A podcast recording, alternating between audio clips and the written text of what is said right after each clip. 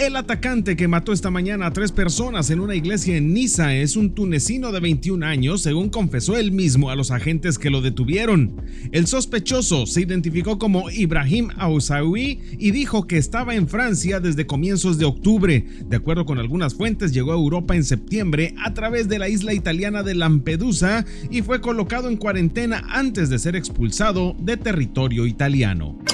El gobierno del presidente Andrés Manuel López Obrador descartó la aplicación de cierres o mayores controles fronterizos como medida para contrarrestar los contagios del virus SARS-CoV-2.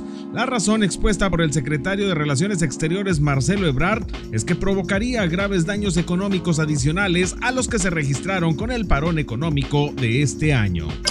Después que llegaron integrantes de las primeras caravanas a Matamoros a finales del 2018, grupos de la sociedad civil se comenzaron a organizar para brindarles todo tipo de apoyo. Sin embargo, se han ido desgastando y con ello ha bajado el apoyo a esta comunidad, informó el administrador de la Casa del Migrante Juan Antonio Sierra Vargas. Comentó que a estas alturas, ya después de dos años, existe un marcado desgaste de la sociedad civil de ambos lados de la frontera en cuanto a la ayuda a migrantes y ya no se apoya igual pese a que ahora son menos personas las que se encuentran en el campamento. Tamaulipas está entre los cuatro estados con mayores caídas en todo el país respecto a delitos de alto impacto, muestra el informe de la organización Semáforo Delictivo.